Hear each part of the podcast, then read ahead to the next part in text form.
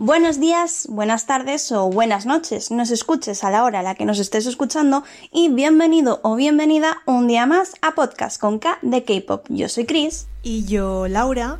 Y hoy os traemos un nuevo programa con mucha actualidad. En el programa de hoy os vamos a hablar de las generaciones del pop coreano, el servicio militar y cómo afecta a los grupos y de las últimas polémicas musicales. Además, os traemos como siempre un resumen de todo lo que ha pasado esta semana, los premios y los comebacks que están por llegar. Hoy nos espera un programa completito, pero antes de empezar me gustaría daros las gracias a todos y todas las que seguís escuchándonos, programa tras programa, por vuestro apoyo, por vuestras palabras. Como no podía ser de otra manera, hoy os vamos a comenzar hablando de las generaciones del pop coreano. Y es que este género musical se divide precisamente en eso, en generaciones de artistas con diferentes estilos e influencias. Si ya habéis escuchado el primer y segundo programa de, este podcast, creo que os podéis hacer una idea de cuál va a ser la primera generación y los grupos que la integran. Y claro, pues en efecto os voy a mencionar a grupos como Seo Taiji, Boys, HOT y otros grupos como SES, Singwa, Setskis, Turbo, GOD o God, ¿vale? Eso ya yo lo pronunciaba siempre God, pero por si acaso, y Fly to the Sky, entre, entre otros muchos. Seguro que alguno de estos grupos fundadores os suena y si no, os iréis a la cama sabiendo algo nuevo como yo que solo conocía la mitad. Eh, bueno, mm, cuéntanos más, ¿qué es lo que les hizo destacar? Lo que destacó en esta generación, que abarcó desde los años 90 hasta el 2000, fue la capacidad de adaptar los géneros europeos y americanos, como ya hemos hablado en anteriores programas, y llevarlos a la industria musical coreana, para expresar pues, bueno, todo lo que ocurría en el momento de la comunidad y darle un, como un nuevo sentido. Sin embargo, no os creéis que esto es tan fácil y sencillo como decir voy a montar una boy band y ya. No, no, no, para nada. La primera banda musical en destacar, eh, poco después de Seota y Boys, fue HUT. Eran un grupo de chicos que se fraguó dentro de SM Entertainment, una de las grandes eh, compañías, ¿vale? Con unas pautas musicales a seguir muy determinadas. Tenían turnos para cantar, tenían coreografías muy coordinadas y los raps y el concepto urbano, pues eso ya que, copiaron o, adaptaron de los chicos de Seota y Young Boys. Con unas pautas muy similares también surgió la primera banda femenina, que es S.I.S. y bueno, también es también forma parte de la misma, que también forma parte de la misma empresa. A finales de esta generación y comienzos de la segunda fue cuando este género comenzó a extenderse por Asia y para muchos expertos en la materia, a mí yo no soy experta en la materia, ¿eh? yo simplemente, a mí no me hagáis mucho caso, yo busco información y os la traigo para aquí, ¿vale? Pero bueno, para algunos expertos en la materia hay incluso una generación entre, entre medias, ¿vale? Es, esta misma generación es la que está entre la 1 y la 2, ¿vale? Y la, la consideran la, la 1.5, ¿vale? Sin embargo, muchos de estos grupos, como os comentamos en el podcast anterior, eh, para comienzos de los 2000 ya habían terminado su carrera, se habían disuelto o eh, se dedicaron a tomar otros caminos. Antes de que prosigas, Chris, ¿podrías decirnos cuántas generaciones hay exactamente? Porque no sé si a ti te pasa, pero yo a veces me hago un lío y dudo de las de algunos porque están como en el límite del año donde empieza ya la siguiente. Entonces, mm, hay ciertos grupos que no los acabo de ubicar. En total hay cuatro generaciones en el mundo del K-pop. La primera, que es la que os acabo de mencionar, va desde los 90 hasta los 2000. La segunda, que es la que os voy a hablar ahora, va desde los 2000 hasta aproximadamente 2000, 2010, 2012. Ahí, ahí, para que os hagáis una idea. No, no son generaciones tan tan marcadas, sí para algunos grupos, otros que están ahí entre medias, ¿no? Eh, bueno, y hay que mencionar que esta, esta segunda esta segunda generación nació en mitad de una gran crisis económica para, para Corea. Y sin embargo, a pesar de, esa crisis, pues el panorama musical seguía, seguía creciendo con, grupos como TVXQ, SS501, Big Bang, Super Junior, Girls' Generation, Kara y Wonder Girls. Estos grupos fueron los que comenzaron a dar sus primeros pasos fuera del continente asiático, entrando en listas musicales occidentales y con, giras, como, como, ya os comentamos en el, en el programa pasado, eh, por América y Europa. Lo que caracteriza a esta generación es su estilo y su imagen. Cambiaron, la cambiaron totalmente. Si la imagen que se daba antes de los idols era una imagen misteriosa, de persona intocable, como un dios, la, la cambiaron totalmente y se convirtieron en, eh, quisieron dar una imagen como más amigable, más cercana, apareciendo en sus propios realities, programas de televisión e incluso haciendo apariciones en series. El gran artista de esta generación, para mí, por supuesto, yo diría que es Sai, sin lugar a dudas. Eh, ya os hemos hablado de él y, mencionado que, ha roto, eh, rompió en su momento récords históricos en, en YouTube, siendo el vídeo más visto durante, durante cinco años. Sin lugar a duda, yo creo que fue uno de los que dio pie a la siguiente generación musical del, pop coreano. Desde luego. De hecho, creo que fue la primera canción de K-pop que escuché y además recuerdo exactamente qué estaba haciendo y todo. Mi reacción fue modo mm, ¿qué es esto? Porque el videoclip es un poco random, pero después te lo juro, no podía quitármela de la cabeza. Todo el día con el Gangnam Style para arriba y para abajo. Bueno, ¿y, qué pasó con todos estos grupos que mencionaste anteriormente? Porque algunos siguen, pero otros ya no. A ver, no todos estos grupos eh, acabaron igual que los de la primera generación. Muchos sí que es verdad que han tenido sus parones, han tenido sus, sus y han vuelto más, más tarde eh, o, incluso no han dejado de seguir generando música. Otros, como Sumi de, Wonder Girls, eh, siguió su camino en solitario y se ha convertido en, un icono actualmente con éxitos como Gasina, Heroin o como su último comeback en solitario, Poropipan. Además, aunque actualmente su agencia no es la misma que cuando ella estaba en Wonder Girls, no ha dudado en colaborar con su anterior jefe, JYP, con una canción bastante pegadiza que se llama When We Disco que si no la habéis escuchado, os la recomiendo. Por su parte, la, la, boy band Big Bang estuvieron tres años inactivos, volvieron en 2015 para hacer una nueva pausa en 2018 porque, bueno, algunos de sus miembros tenían que alistarse en el servicio militar de, de, Corea. Un tema que, por cierto, os vamos a hablar hoy en este podcast y creo que os puede resultar muy interesante si no conocéis cómo funciona el servicio militar en, en Corea. Pero volviendo a lo que nos toca, cuando, si la primera generación fue el inicio del K-pop, y la segunda supuso la expansión de este género, ¿qué es lo que ha conseguido realmente la, tercera generación? Bueno, esta generación, que va desde el 2010-2012 aproximadamente hasta 2019, se caracteriza principalmente por haber llegado a todas partes, por haberse aprovechado al máximo de ese fenómeno llamado Internet, eh, de las redes sociales y por supuesto del fenómeno fan. Esto es lo que ha hecho es que los, grupos más conocidos hayan llegado a todas partes y, y bueno, sea ahora mismo sea una locura asistir a un concierto si es que consigues entradas para un concierto suyo. Algunos de estos grupos son BTS, Blackpink, eh, Red Velvet, EXO y Twice, entre, entre otros. Estos grupos, por supuesto, siguen en activo y nos siguen sorprendiendo con nuevas canciones, adaptándose a lo que ya está, a lo que ya sería la cuarta generación de, este género. ¿Cuál es la diferencia, os preguntaréis, entre estos grupos y los nuevos? Pues bueno, a ver, mientras que los de la tercera generación ya están ahí y se esfuerzan por adaptarse a los nuevos ritmos y estilos, los de la cuarta generación luchan precisamente por hacerse un hueco en la, industria musical, mientras innovan, eh, presentan conceptos totalmente diferentes. Estos grupos son TXT, ITZY, Stray Kids, Atis y, Luna. Eh, aquí me gustaría también comentaros, antes de terminar, que que lo bonito de estos grupos es que eh, se les considera los, los grupos sin límite, eh, innovan tanto y hacen tantas, eh, tantas cosas nuevas que, no te esperas, que, la verdad es, es un gusto ver un comeback nuevo o disfrutar de un comeback nuevo de ellos o, o incluso ver cómo, cómo se adaptan y cómo siguen sorprendiendo día a día.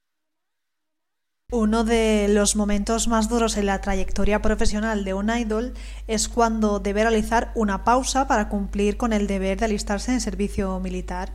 Por supuesto, también es un momento algo difícil para sus fans que tienen que aguantar echándoles de menos hasta que regresen a casa. La verdad es que lo más duro de seguir a una boyband es precisamente eso, el periodo que pasan haciendo el servicio militar. Pero centrándonos un poco más en los principales afectados, los idols, ¿cómo, cómo les afecta en, en conjunto, en grupo? Pues muchos son los que siguen sus promociones con normalidad, aunque también empiezan a centrarse en proyectos en solitario como por ejemplo Baekhyun de EXO, que no hace mucho sacó su segundo mini álbum, y Kai, el cual pronto tendrá su debut según confirmó su compañía. Sin embargo, en Corea cada vez están haciendo cambios con respecto al servicio. Hace, hace poco tiempo el servicio militar duraba aproximadamente unos tres años, pero en la actualidad no llega ni siquiera a los dos. Esto, estos no han sido los últimos cambios, ¿no? Muchos lo sabréis, pero quizá otros no. Y es que en junio de 2018, efectivamente, cambió la ley del servicio militar en Corea del Sur, modificación que supuso alistamientos prematuros, digamos, que estaban previstos para más adelante. Poco después, en julio, se incluía una reducción de su duración de hasta tres meses. Recordemos que Corea del Sur actualmente está entre los periodos de servicio militar más largos del mundo, ubicándose detrás de Israel, Singapur y Corea del Norte. La longitud varía dependiendo de la rama militar. Los soldados de deber activo sirven 21 meses en el ejército o la marina, 23 en la armada y 24 en la fuerza aérea. En 2010, la presión pública creció pidiendo acortar la longitud del reclutamiento o para cambiarlo a servicio militar voluntario, sin embargo, el gobierno surcoreano dijo que no reduciría los periodos de servicio militar. Volviendo a lo de antes, el principal cambio de la ley es que los mayores de 28 años ya no podrán retrasar su alistamiento, aunque por otro lado los hombres de entre 25 y 27 años podrán pedir permisos para viajar al extranjero, como antes, pero solo podrán pedir 5 permisos de 6 meses de duración cada uno. Esta limitación paraliza el trabajo de los idols, ya que muchos de ellos han superado los 28 años y otros no pueden realizar actividades fuera, afectando así a los tours y promociones fuera del país. Por ello, muchos han decidido comenzar el servicio cuanto antes. Aunque el servicio militar en Corea del Sur es obligatorio, porque al fin y al cabo son un país que, siguen en guerra con sus vecinos del norte, existen ciertas excepciones a la hora de realizarlo, ¿verdad? Así es.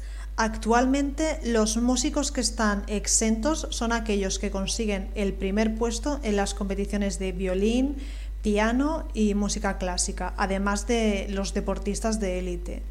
Es ahí donde el político Hatek Yang planteó una nueva reforma pidiendo que se incluyeran otras disciplinas. Esto surgió por la petición en redes de que el jugador de la selección coreana de fútbol en el Tottenham Hotspur son Hyun-min pudiese evitar cumplir con el servicio militar. Y finalmente, el jugador junto a sus compañeros no cumplirán con este servicio tras recibir la medalla de oro en los Juegos Olímpicos Asiáticos al vencer a Japón en la final de fútbol. Pero, pero hablando de excepciones, porque últimamente todo esto está en boca de, de, todo el mundo, ¿no? Porque hay varios rumores sobre BTS y su posible o no alistamiento en el servicio militar, ¿no? Son varias veces las que se ha reunido el gobierno para discutirlo, de hecho.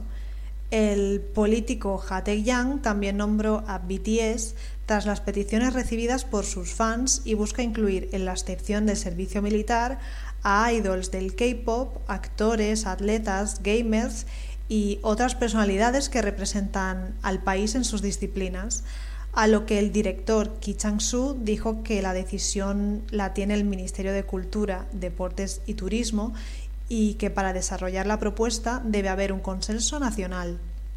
El caso de BTS está en boca de todos y es que los chicos tienen una infinidad de logros a los que ningún otro artista se ha podido acercar. El último de ellos es su número uno en los Hot 100 de los Billboard, y no una vez, sino tres veces. Y bueno, ahí sigue Dynamite en el top por sexta semana consecutiva. Además de sus innumerables éxitos, lo cierto es que BTS aporta una gran cantidad de riqueza y turismo al país, por lo que al gobierno no le interesa mandarlos a la mili. Y de hecho, los coreanos mismos dicen que si alguien se merece estar exento de hacer el servicio militar, son ellos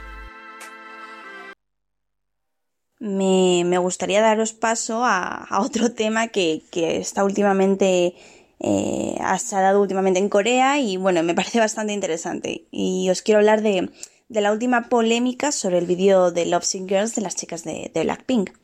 Antes de nada, ¿vale? Como, ya sabéis, las chicas eh, han tardado más de un año y, en, traernos su primer disco completo con un total de ocho canciones. Eh, y quiero explicaros por qué siempre estamos nosotros con la, al menos yo, que yo sí que sé que soy muy, muy pesada en este aspecto, con con el sarcasmo de por fin, de más de un año y demás. Bueno, os quiero, como el objetivo de este podcast es tanto para gente que lo entienda, que entienda del K-pop, como gente que simplemente quiera conocerlo un poco mejor y, enterarse un poco de qué va la vaina, eh, voy a explicar por qué nos quejamos, ¿vale? Los grupos actualmente de, K-pop tienen, tienen comebacks, que es como nosotros llamamos cuando, cuando ellos nos traen pues una nueva canción, o un nuevo álbum, o un nuevo mini álbum, ¿vale? Lo más normal, a no ser que seas Twice, es que, eh, que esas mujeres hacen 80 comebacks al año, es que hagas de uno a dos comebacks al, al año, ¿vale? Pues cada seis meses, cada siete, cada ocho, nueve, incluso más o menos cuando ya ha pasado un año del, del, primer, del primer comeback. Esto, como os digo, a no ser que seas Twice, que hacen 80.000 comebacks al año y nos llenan de contenido todo el año. Estas mujeres deben estar explotadas. Pero bueno, dicho esto, vamos a proseguir con el tema. El álbum de las chicas tiene una canción principal que, como ya os he dicho, se llama uh, Girls. Y en el videoclip aparece una de las cuatro integrantes, Jenny, vestida como una enfermera. Obviamente no es el típico traje de enfermera, con una camisa ancha, pantalones también amplios, no, no, no. Eh, tampoco es que sea el típico disfraz de Halloween y carnaval de que nos ponemos algunos o algunas. Yo, yo por ejemplo, me, me confieso, me he disfrazado de enfermera putilla o lo he intentado, ¿vale? Eh, con una faldita así que, que ni existe y un escote. Pues, pues eso, pues no, tampoco es eso. Digamos que era algo intermedio. Una falda cortita pero no en exceso, una parte superior un poquito apretada, un gorrito o, cofia, como, como, lo llaméis, con un corazoncito, y lo que a lo mejor ya descuadra un poco y, sexualiza ya del todo este, o sea, sexualiza aún más este, este disfraz, es que le han puesto unos tacones ahí rojos así de infarto, o sea, lo típico, cuando vas a la consulta, más cómodo imposible. Bueno, pues como os comento, en esta escena vemos a, la Jenny enfermera y a la Jenny eh, como loca, Tracy, Crazy Love, pues, pues así, ¿no? Eh, y en ese momento justo de la canción, Jenny está rapeando y dice que nadie la puede curar cuando está eh, loca de amor, enferma de amor, ¿vale? En esa escena, pues es esa escena en la que JY dijo, bueno, hizo su magia en YouTube, ¿vale?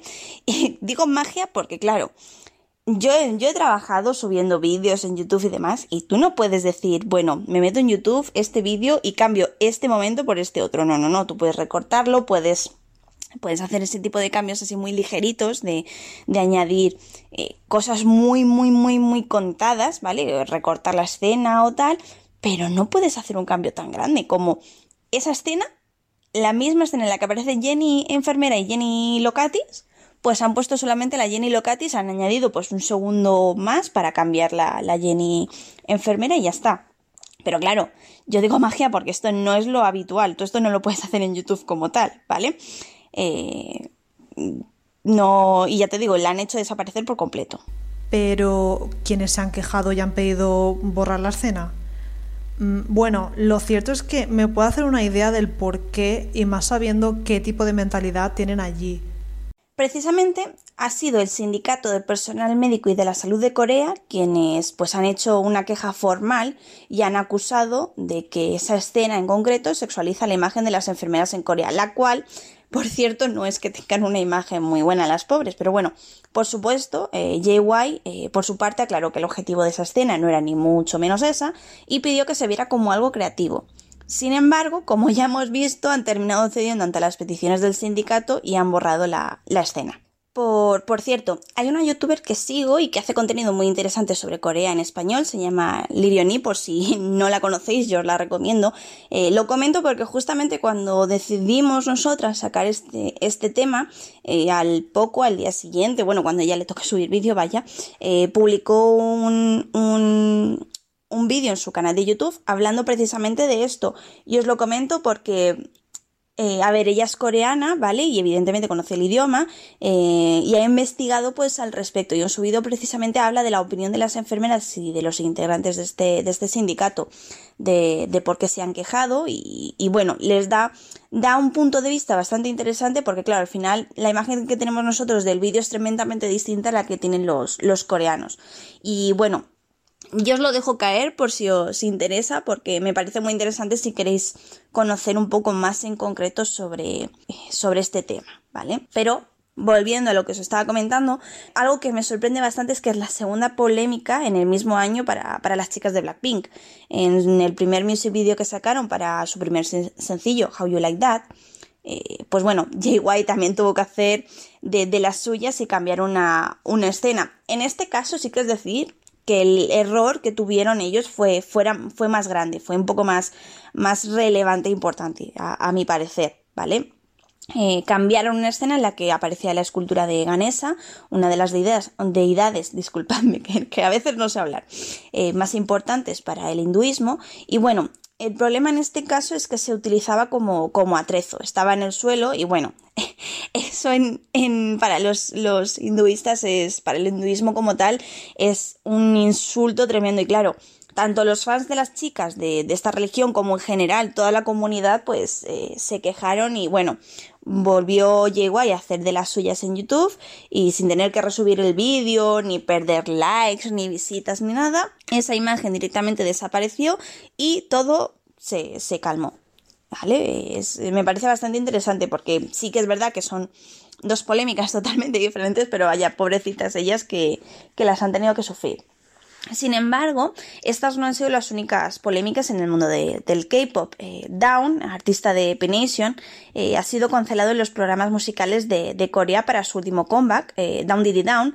porque se considera demasiado explícito y por ello no iba, no iba a aparecer en los shows, pero al final ha llegado, porque evidentemente no puedes dejar a un artista sin promocionarse en los shows musicales de, de Corea, vaya, le matas, digo yo. Y al final han llegado a un acuerdo eh, con, estos shows y las palabras ahí como prohibidas de que, que no quieren que aparezcan en los shows, eh, pues bueno, pues las va a cambiar y en vez de decir pues X, pues dice Y. Que bueno, sí y no. Lo, lo, podemos entender y al fin y al cabo esto es el trabajo de, del pobre Down y, y tiene que comer de ello. Y bueno, otra polémica que también la quiero mencionar, ¿vale? Que nos pilla un poco más cerca a la gente española, es lo que ha pasado este, este verano con, con la canción de la solista Chunga en su music video de, Play bueno, pues en, en, el music video precisamente la vemos ni más ni menos que con un traje de, de como inspirado en los trajes de flamenca, ¿vale? Y está toreando concretamente un deportivo en una plaza de toros, o sea, todo todo que nos da una idea totalmente y completa de, la tauromaquia, esa idea que en España pues tanto, eh, tampoco nos, gusta. Y claro, a mí me gustaría saber exactamente qué entendemos como apropiación cultural, porque para mí apropiación cultural es que cojan la paella y digamos que es eso, que es, coreana.